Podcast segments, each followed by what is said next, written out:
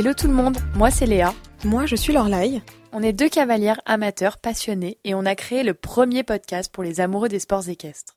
Deux fois par mois, on part à la rencontre d'une personnalité du milieu qui nous parle de son parcours, de son métier et de son quotidien.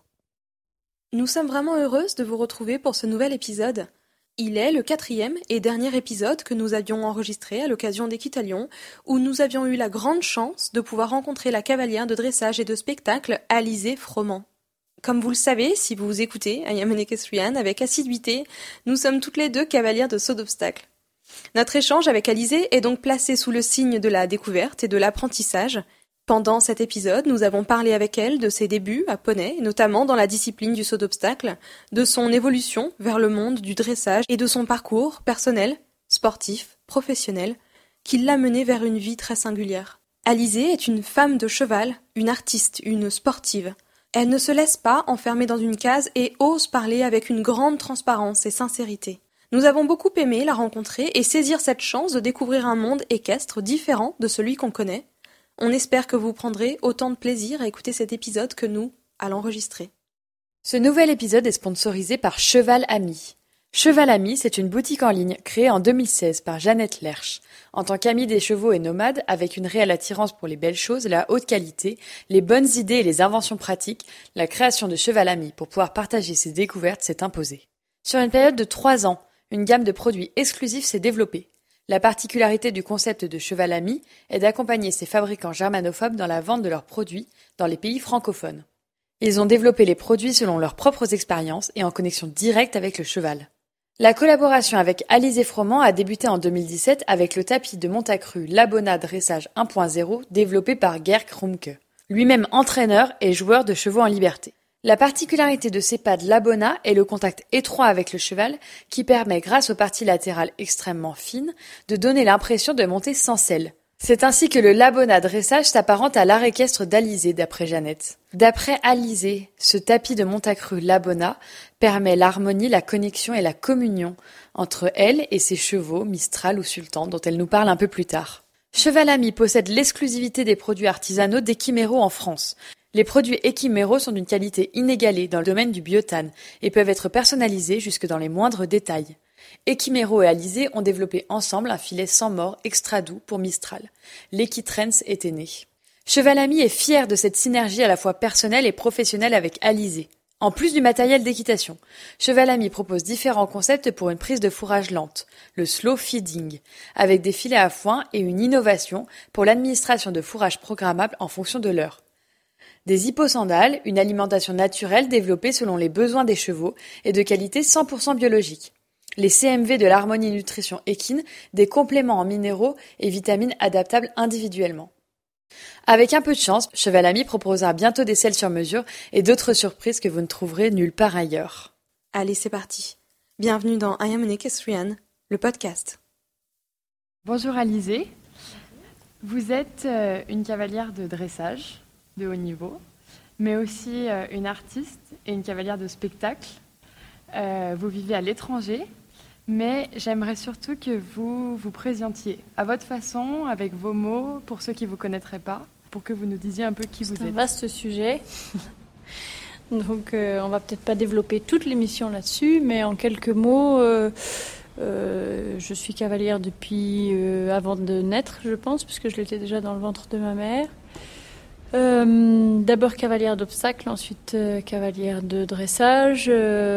Euh, pas du tout passionnée par le concours à la base. Et puis la vie m'a emmenée en équipe de France obstacle à et puis un peu junior. Et puis ensuite en dressage. J'ai fait 15 ans en équipe de France de dressage, jeune cavalier puis senior. Euh, et puis, non, peut-être pas 15, non, non, ça c'est englobant les poneys. Euh, donc le CSO, mais je me vieillis là sinon. euh, mais bon, 15 ans en tout en équipe de France. J'ai été aussi, j'ai travaillé avec euh, Pascal Henry à l'époque pour les poneys à l'obstacle. C'est comme ça que j'ai commencé à travailler avec la fédération euh, pour les entraîner sur le plat. Et puis, et puis deux ans après, j'ai pris la tête des poneys en dressage.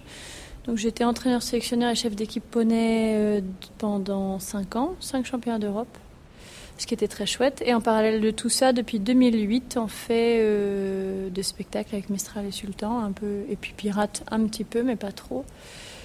Partout en Europe et même un peu plus loin puisqu'on a fait Hong Kong et voilà donc souvent nous et puis des fois nous et Aurélia qui est là justement avec Italion qui est la dream team de base de spectacle et voilà donc c'est un petit peu de tout c'est en tout cas c'est un parcours euh, assez éclectique, un peu un peu original aussi, mais c'est le mien. Est-ce que euh, vous pourriez nous nous expliquer un petit peu à votre façon, en tout cas avec euh, maintenant le recul que vous avez, ce que les passages, ce que les années, en tout cas en équipe de France, vous ont apporté pour votre parcours? Professionnel, peut-être aussi même pour votre personnalité, je ne sais pas Je pense que c'est surtout beaucoup euh, le sport de haut niveau, ça formate quand même euh, beaucoup, ne serait-ce que dans euh, les méthodes d'entraînement, toute l'organisation, toute la gestion des chevaux, dans les soins, dans le dans le quotidien, dans les plannings d'entraînement, c'est toute une philosophie quand même. Le haut niveau, c'est pas quelque chose qui peut se faire au hasard. Donc c'est toute une construction, toute une logique qui est derrière et que j'ai complètement gardée pour le spectacle, c'est-à-dire que mes chevaux de spectacle sont gérés exactement comme s'ils allaient faire le 5 étoiles. Et voilà, donc je, je, pense que c'est tout euh, euh, ce professionnalisme-là qui est extrêmement carré et, très. Euh, voilà, nous, moi, tous les matins, on a, enfin, dans tous les soirs, je fais un programme pour le lendemain où toute la journée, tout est minuté, tout est organisé. Il y a, euh, ils ont trois massages par jour, euh, plus euh, trois fois la couverture massante, plus la couverture d'acupuncture, plus et puis il y a les sorties. Ils vont marcher quatre fois dans la journée. et tout est planifié heure par heure, tout est calé. Et ça, les autres artistes ne le font pas. Ça vient du haut niveau. C'est une c'est une habitude que j'ai prise et qui ne change pas. Et je pense que pour les chevaux c'est aussi bien parce que bah parce qu'ils ont tous les soins et que ça leur permet d'être au meilleur de leur forme et, euh, et, moralement et physiquement. Hier, on a interviewé, alors pour nos éditeurs, c'était pas hier, mais on a interviewé à euh, l'accompagnateur de Dr Payot, qui nous a expliqué que lui, quand il cherchait un cheval euh, pour faire du spectacle, il cherchait un cheval blanc. Parce que pour les lumières, en fonction des pistes, un cheval court, etc. Est-ce que vous, vous pourriez nous dire comment est-ce qu'on choisit un cheval pour faire du spectacle Notamment, voilà, là on va rester sur le spectacle. Quelle qualité euh, est-ce qu'il faut qu'il ait pour cette discipline-là? Alors pour moi, c'est pas du tout la couleur. Euh, d'abord, je pense qu'il faut le choisir avec le cœur, parce que si on n'a pas euh, la petite étincelle, elle viendra pas après. Donc ça, c'est très important. Il faut que ce soit une question de feeling, et ça, c'est quelque chose qui se, qui s'explique pas et qui se rencontre pas très souvent. Euh, ensuite, et ça c'est parfois difficile à définir au début, il faut euh, un cheval extrêmement généreux et un cheval qui aime se montrer. C'est par exemple, Sultan, je ne l'ai pas acheté pour faire du spectacle du tout, je l'ai acheté parce que c'était le sang de Mistral et que je ne pouvais pas acheter Mistral, donc c'était une manière pour moi de m'assurer que j'aurais toujours un bout de Mistral avec moi à une époque où c'était pas certain que Mistral reste. Mais euh, Sultan, par exemple, est un cheval qui n'est pas du tout fait pour le spectacle. C'est, euh, il aime pas ça, il aime pas se montrer.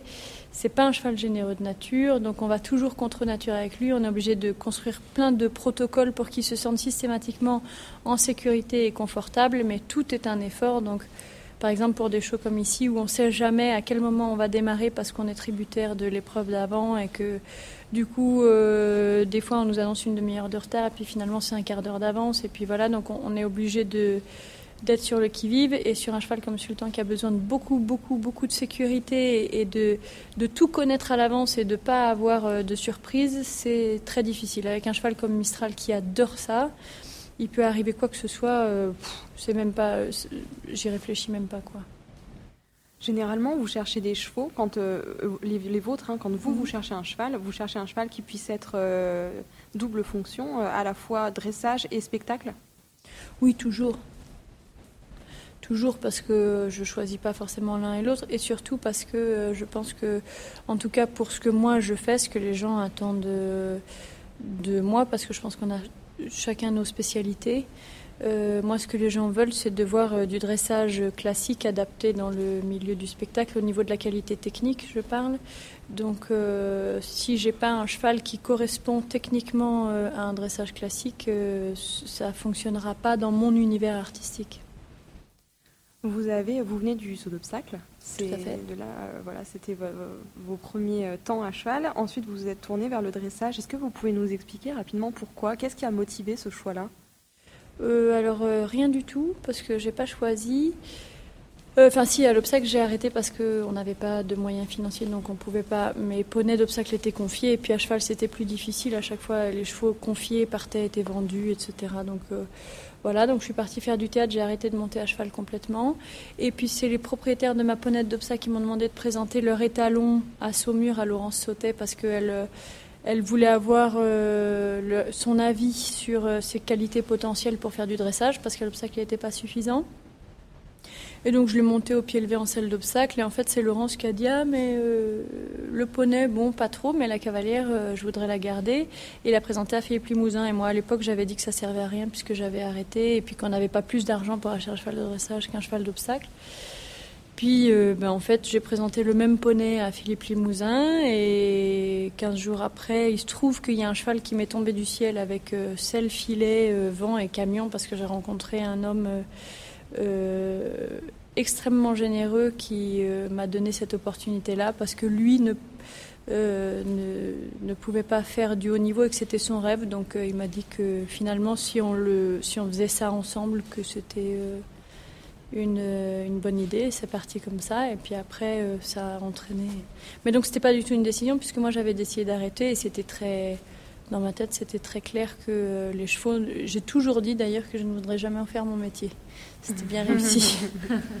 Et le saut d'obstacle ne vous a jamais manqué après par la suite? Si, mais j'ai un problème d'adducteur qui fait que de toute façon, j'ai pas le droit. D'accord. Donc euh, je le vis par procuration en faisant sauter mon frère. D'accord. Euh, vous pratiquez beaucoup l'éthologie Non. Non. Alors, ce que nous on assimile, à, je pense que c'est ce que nous on assimile. Tout à fait. Mais on peut pas dire ça parce que l'éthologie est une science avec des règles très strictes, donc il faut avoir étudié. Et moi, j'ai jamais étudié, donc je ne peux pas du tout prétendre faire de l'éthologie. Je fais de la liberté, c'est très différent. Ok. J'aurais appris quelque chose. Voilà. C'est très bien. Mm. Euh, donc, vous travaillez beaucoup euh, en, liberté. en liberté avec les chevaux. De toute manière, est-ce que c'est un peu indispensable pour le spectacle? Alors non, pas du tout, parce que Mistral, je travaillais pas du tout en liberté euh, à l'époque. Mais maintenant, ça fait partie de mon quotidien. Mais ça n'est pas indispensable pour faire du spectacle, non.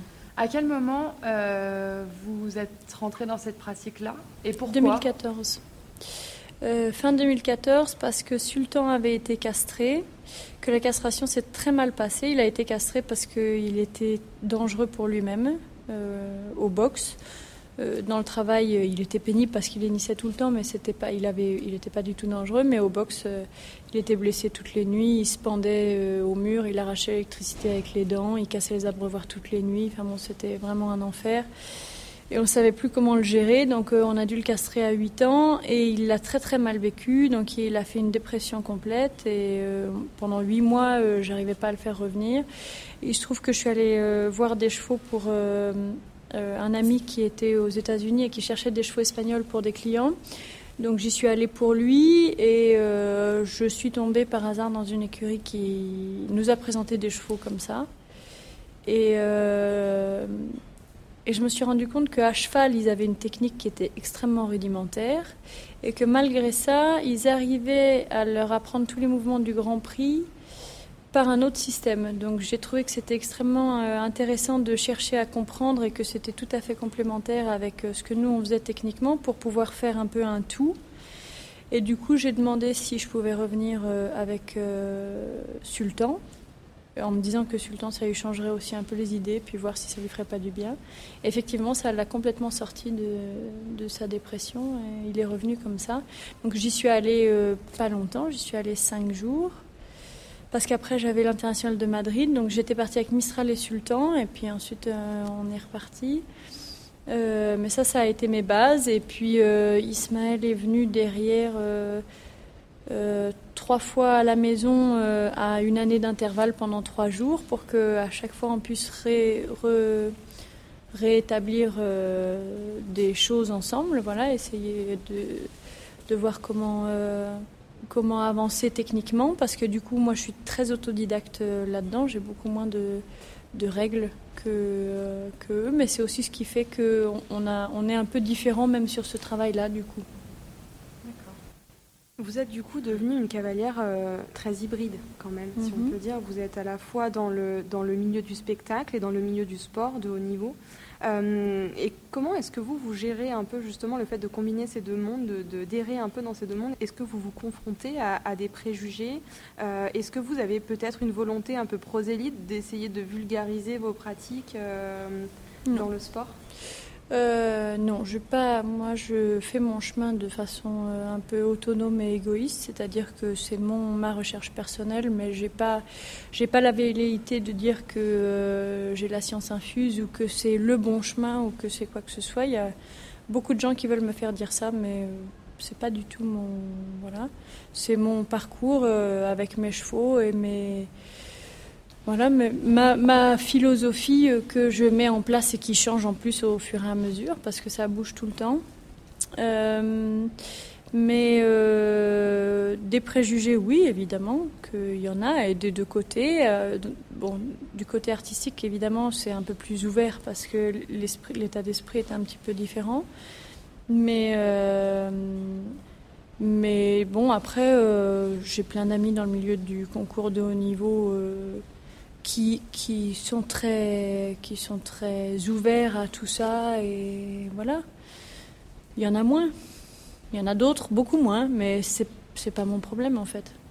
Est-ce que vous aimeriez faire dans la pédagogie un petit peu? Non, j'ai beaucoup enseigné, j'ai donné des stages euh, partout pendant euh, 4 ans partout en Europe. Euh, C'était beaucoup, beaucoup, beaucoup de fatigue et maintenant je j'ai plus, euh, j'ai plus cette envie-là parce que depuis que je suis maman, j'ai d'autres priorités et mon énergie, j'ai pas envie de la donner euh, là-dedans. Peut-être que ça reviendra après, mais en plus, je, trouve ça assez compliqué parce que euh,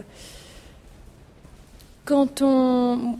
Moi, j'ai mes recherches, j'ai mes idées, j'ai ma philosophie. Il y en a à qui ça convient, il y en a à qui ça convient pas, mais j'ai pas envie de devoir euh, convaincre les gens. C'est-à-dire que les gens qui viennent en stage, soit ils, ont, ils viennent et, ils ont envie, mais il y en a beaucoup qui viennent maintenant en nous demandant de les convaincre qu'on a raison. Et moi, j'ai envie de convaincre personne. Je veux dire. euh, euh, moi, les gens, ils veulent venir travailler, ils viennent travailler. Moi, quand je vais travailler avec quelqu'un, j'ai les oreilles grandes ouvertes, et puis après, je, je prends ce que j'ai envie de prendre, et puis c'est comme ça qu'on se construit.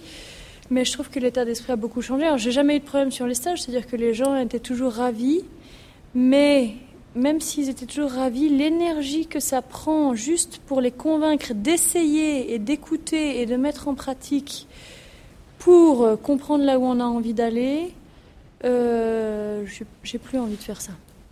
Et puis j'ai pas envie de partir dans des théories. euh. Il y a beaucoup de gens maintenant qui ont besoin d'intellectualiser et, et- et qu'on se prenne pour des gourous. euh, et moi je suis pas gourou dans l'âme et j'ai pas envie de l'être. Donc euh, voilà. Du coup, euh, notre prochaine question, c'était de savoir ce que vous diriez à un jeune de 15-16 ans qui souhaiterait pratiquer le même métier que vous. Alors lequel? Parce que j'en pratique beaucoup. Bah, je- c'est vrai que bon, on parle du dressage, de tout ce que vous avez fait, mais euh, le spectacle, c'est quand même euh, une facette de votre métier qui est très Importante, intéressante et oui. importante, ouais. Du coup, c'est plus de ça dont je parlerai, mais bon, de ce que je viens de comprendre, c'est que vous n'avez pas envie de convaincre les gens, voilà.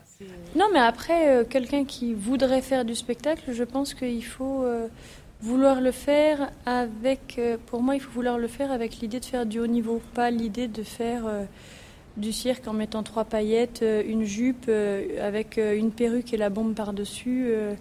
voilà, ça, ça marche pas. Donc, c'est pas parce qu'on fait du spectacle que, et que euh, on se prétend artiste qu'on doit le faire. en n'étant pas opiniâtre, en n'étant pas élitiste, en voulant pas faire le mieux, en essayant pas de se dépasser tous les jours pour être mieux. Euh, et je trouve que le milieu du spectacle pâtit énormément de cette mauvaise image parce qu'il y a eu trop de n'importe quoi et que le n'importe quoi euh, n'est bon pour personne. Donc être artiste, c'est pas juste mettre un tutu et aller euh, à la foire à la saucisse, faire une jambette et une révérence. Ça, n'importe qui peut le faire et on s'en fout en fait. Être artiste, c'est beaucoup plus complexe que ça. Et être cavalier artiste, ça demande d'être aussi cavalier avant. Et il y a beaucoup de gens qui, euh, qui oublient les deux en fait. Et je, je pense que ça, c'est très dommage. Petit entracte dans cet épisode. Dans un premier temps, nous souhaitions vous remercier profondément pour tous les messages que nous avons reçus suite à l'épisode consacré à Hassan Bouchakour. Tous ces messages nous donnent l'envie et la motivation pour continuer l'aventure I Am an Equestrian. Alors n'hésitez surtout pas à nous écrire pour nous donner votre retour sur les épisodes. Aussi, si vous avez une minute, allez noter l'épisode sur iTunes afin de le faire remonter dans les propositions pour qu'il soit écouté par le plus grand nombre. Mais aussi, nous souhaitions vous rappeler que derrière I Am an Equestrian, il n'y a ni équipe, ni label, juste nous. Pour produire un épisode, il nous faut environ une quinzaine d'heures de travail. Et si, comme vous le savez, chaque épisode est soutenu par un annonceur unique, ce soutien financier ne couvre que nos frais de fonctionnement. Et il ne permet pas de rémunérer notre travail. Alors si vous souhaitez nous soutenir, vous pouvez le faire sur notre plateforme sécurisée Tipeee. Allez, on reprend. Bonne écoute. Vous êtes euh, maman, vous nous l'avez dit, euh, et on, on, le suit sur les réseaux sociaux aussi, évidemment. Euh, Qu'est-ce que pour vous ça apporte? Alors là, dans son ensemble, je ne parle plus du spectacle, mais qu'est-ce que ça apporte à un, enfant, le cheval, dans son ensemble, les sports équestres, que ce soit le CSO, le dressage, quelle que soit la discipline Alors déjà, je pense qu'un enfant doit tout tout voir. Moi, j'ai eu la chance que ma mère me fasse tout, tout, tout, tout faire. Je fais du pony games, du horseball, du polo, de l'endurance, du trek, évidemment de l'obstacle, du dressage, du complet, de l'Amazone, du poney fun, de l'attelage, de la voltige. Donc en fait, c'est plus que j'ai pas tenté euh, et je crois que si j'ai euh, bah non, si si j'ai même fait de la course en plus. Donc j'ai même pas donc euh, voilà. Maintenant, il y a le tir à l'arc. Ah, j'ai pas fait de tir à l'arc. Cela dit, tant mieux parce que je pense que j'aurais tué quelqu'un mais comment je suis un petit doué pour viser. Mais mais voilà, je pense que les enfants, il faut qu'ils touchent à tout, il faut pas se parce que chaque enfant est différent, qu'il faut respecter euh, la sensibilité qui sera la sienne. Euh, donc ça, c'est la première chose. Et ensuite, euh, je pense qu'il faut apprendre le respect du cheval dès le début. C'est-à-dire que moi, Louise, elle a que deux ans, donc elle est...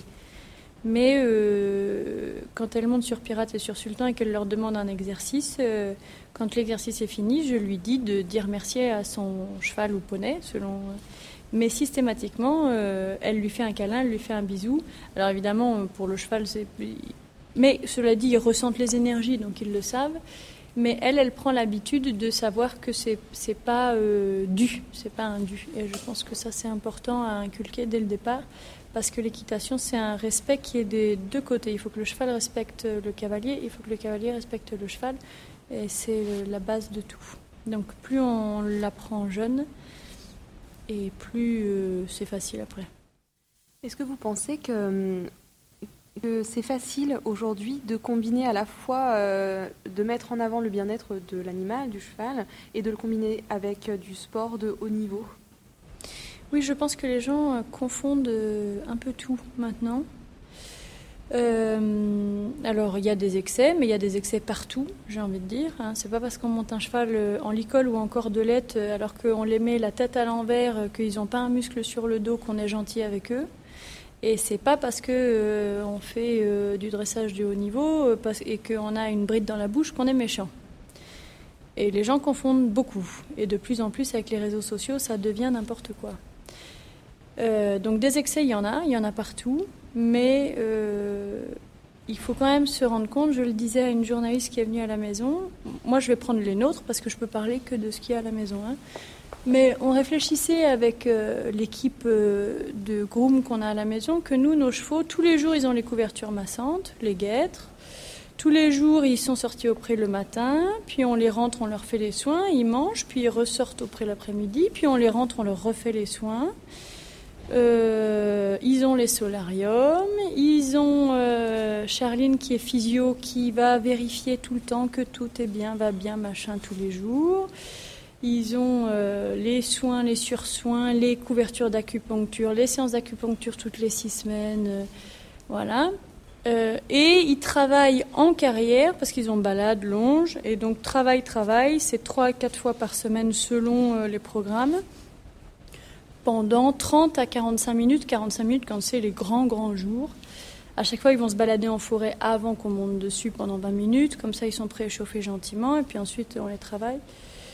Bon, qui dans la vraie vie euh, doit travailler juste 3 ou quatre fois par semaine, oulala, grande, grande semaine, 45 minutes dans sa journée en tout, et avoir en échange le droit à des massages 7 jours sur 7, des solariums, des machins, des trucs. Bon, donc je pense qu'il faut quand même relativiser un petit peu. Et ils font du haut niveau, c'est de l'entraînement de haut niveau, mais il faut donc euh, il faut faire attention quand même à tous ces voilà à toutes ces confusions qui sont faites. Vous nous parliez de vos, des réseaux sociaux et euh, vous vous êtes énormément suivi sur Instagram notamment. Euh, oui, j'en disparais de plus en plus. Je disparais de plus en plus de Facebook parce que je trouve que c'est un média qui rend les gens fous. Et je trouve Instagram beaucoup plus paisible, donc c'est la raison pour laquelle je suis plus sur ce média-là maintenant. Vous aimez euh, partager avec euh, vos abonnés, leur répondre ça vous, apporte, ça vous apporte quoi en fait à vous personnellement? Alors, leur répondre, c'est une politesse parce que je trouve que c'est la moindre des choses. Donc, effectivement, il y a des gens qui, trouvent toujours étrange que je réponde à tout le monde après un smiley. Je pense que ça prend un quart de seconde et, et que à partir du moment où les gens font l'effort euh, d'avoir une interaction, c'est la moindre des choses de répondre systématiquement, surtout avec euh, ce truc de mettre juste un smiley, c'est quand même très rapide. Euh, moi, c'est surtout de la communication parce que au jour d'aujourd'hui, quand on pratique les métiers artistiques, tout passe maintenant par les médias. Moi, tous les contrats de spectacle, etc., c'est même plus sur mon adresse mail. Ça arrive via Facebook ou Instagram. Donc, il faut s'adapter à son temps. Voilà, moi je m'en sers comme d'un outil professionnel, rien de plus. Mais je trouve que c'est la moindre des choses de répondre aux gens euh, qui nous contactent. Euh, quand on a préparé cette, euh, cette interview, ce podcast, j'ai hum, pensé à quelque chose. Je me disais que enfin, je, je, trouvais que le spectacle était arrivé quand même très tard dans votre vie par rapport à la pratique des sports d'équestre que vous aviez eu beaucoup plus jeune. Oui, 2008. Vous, étiez, vous aviez quel âge? 20. Ah oui, alors pas si tard que ça. Non. Euh, la question du coup que je m'étais posée, mais du coup qui est peut-être moins pertinente, c'était que à l'arrivée du spectacle, vous n'avez pour autant pas gommé la compétition et le sport de votre vie. Et je me demandais euh, pourquoi? Est-ce que quelque part c'est un autre équilibre que vous avez trouvé en, en, combinant un peu. Moi, ça allait très bien de faire les deux. Euh, ça, ça roulait tout à fait bien et j'aimais bien faire les deux. Après, en 2014, j'ai fait le choix de me retirer du sport pour des raisons personnelles parce que je ne me retrouvais plus dans les valeurs du sport euh, de ce moment-là. Donc, euh, j'ai fait ce choix que je ne regrette pas du tout. Et il se trouve qu'au même moment, parce que la vie fait souvent bien les choses, euh, la carrière artistique, de toute façon, a pris un tel, ça a fait un tel boom que j'ai été pendant deux ans et demi en tournée permanente où euh, j'allais d'un spectacle à un autre euh, partout en Europe. Donc de toute façon, le sport n'aurait plus du tout été envisageable. Donc ça, c'est tout s'est fait euh, très bien.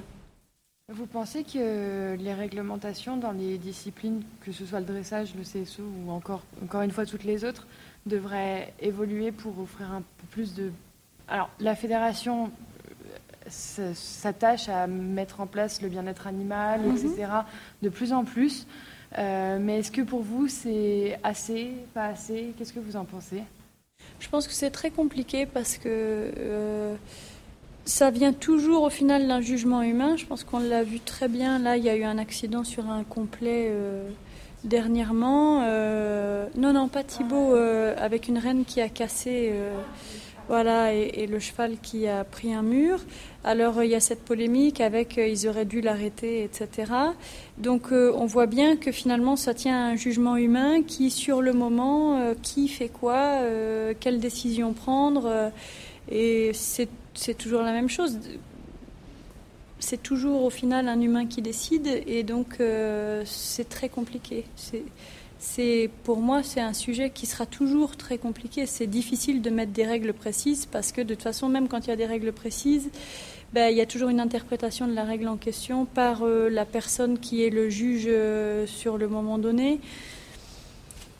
Donc euh, voilà, je ne pense pas que ce soit si simple que ça. Je pense que c'est très facile derrière un écran d'ordinateur de juger. Je pense que euh, au moment où ça arrive, c'est très difficile. Je pense aussi, euh, je me souviens d'une polémique qu'il y avait eu au JO de Rio sur un cavalier qui s'était fait euh, éliminer parce qu'il y avait une trace de sang à l'éperon à l'obstacle. Et le cavalier avait failli tomber. Alors, j'étais pas là, mais j'ai vu les images en question. Euh, il faisait très chaud, c'était en plein été, le cheval transpirait, il est blanc et les chevaux blancs, on sait très bien qu'ils ont une peau beaucoup plus fragile, beaucoup plus sensible. Et c'était pas, le cheval n'était pas ouvert, euh, ça pissait pas le sang, c'est-à-dire qu'il y avait une légère euh, éraflure le long des éperons. Et c'est vrai qu'il a failli tomber, donc je pense qu'il s'est accroché fort à ce moment-là. Il était ouvert d'un côté, pas de l'autre, etc. Et j'avais lu sur la page de ce cavalier en question, que je ne connais pas personnellement, donc moi je n'ai pas d'avis, mais des menaces de mort, mais, mais 100 pages de je vais te tuer, je vais t'égorger comme un porc. Et là on se dit, enfin les gens euh, sont complètement malades. Dans ce cas-là, il faut qu'ils aillent faire la guerre dans un pays qui est en guerre, s'ils ont vraiment besoin euh, d'aller tuer des gens. Mais là ça devient n'importe quoi. C'est, euh, c'est, pour moi c'est, c'est de la folie. C'est pour ça que je dis que Facebook, je tout, ça, c'est très subjectif et c'est les dangers des réseaux sociaux aujourd'hui. Voilà, euh, euh, celui qui est là, qui est présent, il peut donner son avis. Et, et, quand bien même, je pense que de là à dire qu'on va l'égorger comme un porc, il faut quand même euh, rester un minimum sensé et éduqué. Quoi. Quelque part, c'est presque plus sensibiliser les gens en fait aux pratiques que de mettre oui, je pense, je pense que le, le problème, c'est, mais ça n'est pas possible. Ça n'est pas possible parce que, euh, euh, encore une fois, c'est toujours une question d'interprétation et que. Voilà, il y a des gens qui décident que rien que le fait de monter sur un cheval, de toute façon, est une torture par principe. Donc, euh, comment, je veux dire, chacun a une vision différente des choses. Nous, on a une autre, une autre vision. au jour d'aujourd'hui, ces chevaux qui sont depuis des générations et des générations habitués à ce qu'on les nourrisse qu'ils n'aient pas à chercher ni leur nourriture, ni leur eau qui soit euh, tondue, soignée, massée, machin, etc. Euh, si on les lâche dans la nature demain, ils meurent tous les uns après les autres et je peux vous garantir qu'ils ne vont pas être heureux. Euh, ils sont heureux quand on les met dans leur champ parce que ça, évidemment, pour moi, un cheval est fait pour être dehors. Mais, mais ils sont heureux parce qu'on s'en occupe, parce qu'on les soigne, parce qu'on les nourrit, parce que... Donc si demain tous ces chevaux apprivoisés, on les lâche dans la nature, c'est un drame.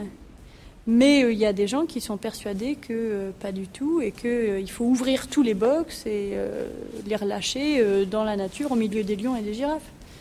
Si on regarde Ce qui serait original, je pense. si on regarde vos chevaux à vous, vous pensez que hum, ces chevaux-là se plaisent au contact de l'homme, à l'interaction avec l'homme, voilà, à l'échange de travail, à l'échange de, sensibilité aussi, d'émotions? Bah, euh, Moi, j'ai pas trop de doutes. Euh, c'est ce que disent tous les gens qui viennent toujours à la maison, c'est que dès que sont toujours étonnés quand ils viennent dans les box, tous les chevaux viennent tout de suite. Dès qu'on arrive, tous les chevaux viennent à la porte faire des câlins, des bisous, etc. Euh, un cheval, il est libre de faire ce qu'il veut. Donc, euh, s'il a envie de rester au fond de son box, euh, il reste au fond de son box. Nous, on a des box de 4 mètres par 4 mètres, donc ils ont la place de rester au fond de l'écurie s'ils ont envie. S'ils viennent tous à la porte, c'est bien que les humains font partie de leur monde et qu'ils aiment ça. Vous avez le sentiment d'être totalement épanoui dans cette vie-là, dans la vôtre, avec vos chevaux, votre famille et votre métier? Euh, oui, là c'est un peu compliqué parce que je suis en train de changer de métier, donc euh, donc pour l'instant c'est une période un peu euh, voilà comme tout grand changement de vie c'est un peu mouvementé, mais mais les croisements de vie c'est toujours comme ça. Des nouveaux challenges, des exact, exact.